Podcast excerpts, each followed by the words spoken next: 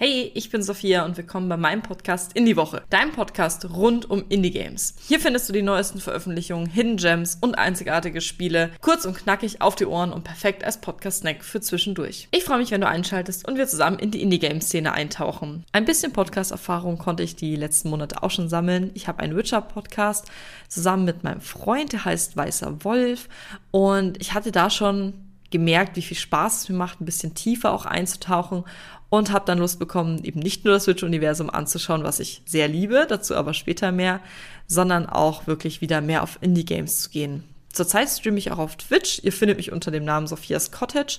Ich muss dazu sagen, ich streame eher für mich selbst, aber was ja nicht ist, das kann ja noch werden.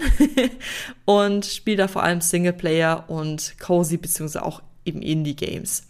Die Spiele, die ich dort streame, die stelle ich dann auch im Podcast vor, beziehungsweise andersrum, die ich im Podcast vorstelle, die streame ich auch auf Twitch. Also wenn ihr da Interesse habt, könnt ihr gerne auch natürlich vorbeigucken.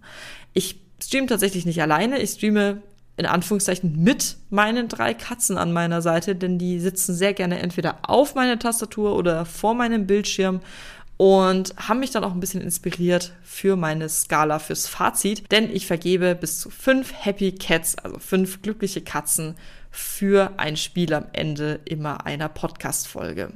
Wenn ich zum Beispiel ein Spiel habe, das mir sehr gefällt, dann kriegt das fünf von fünf glücklichen Katzen. Meine Lieblingsspiele sind ein bisschen gemischt. Ich liebe Witcher 3, was man sich jetzt vielleicht schon hat denken können an dem, was ich erzählt habe. Diablo ist eines meiner Lieblingsspiele, dementsprechend ist auch meine eine Katze nach Diablo benannt. Spiritfarer als Indie-Game ist was, was ich sehr, sehr gerne mag. Und ich habe eigentlich fast gefühlt mein ganzes Gaming-Leben WoW gespielt, mit vielen Auf und Abs und vielen, viele Höhen und Tiefen.